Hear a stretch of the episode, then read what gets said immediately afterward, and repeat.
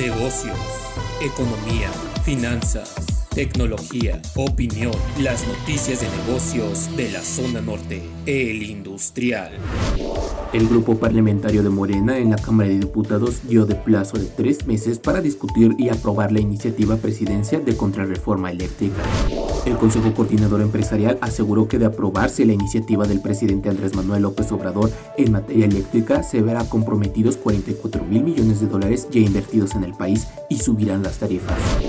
Alejandro Díaz de León, gobernador de Banco de México, dijo que los ajustes a la política monetaria que se hicieron a raíz de la pandemia le han dado estabilidad al país.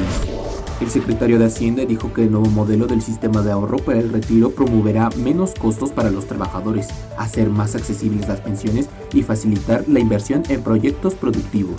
Las exportaciones mexicanas a Estados Unidos tuvieron su menor nivel en 15 meses, en agosto por la falta de chips semiconductores para autos y los bloqueos de trenes que impactaron las cadenas logísticas. Informe COVID-19.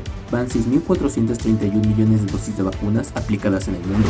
En México, 3.691.924 confirmados, 7.682 el día de ayer, 279.894 fallecidos, 790 el día de ayer, 3.126.002 recuperados. Para el industrial, Jonathan Arismendi,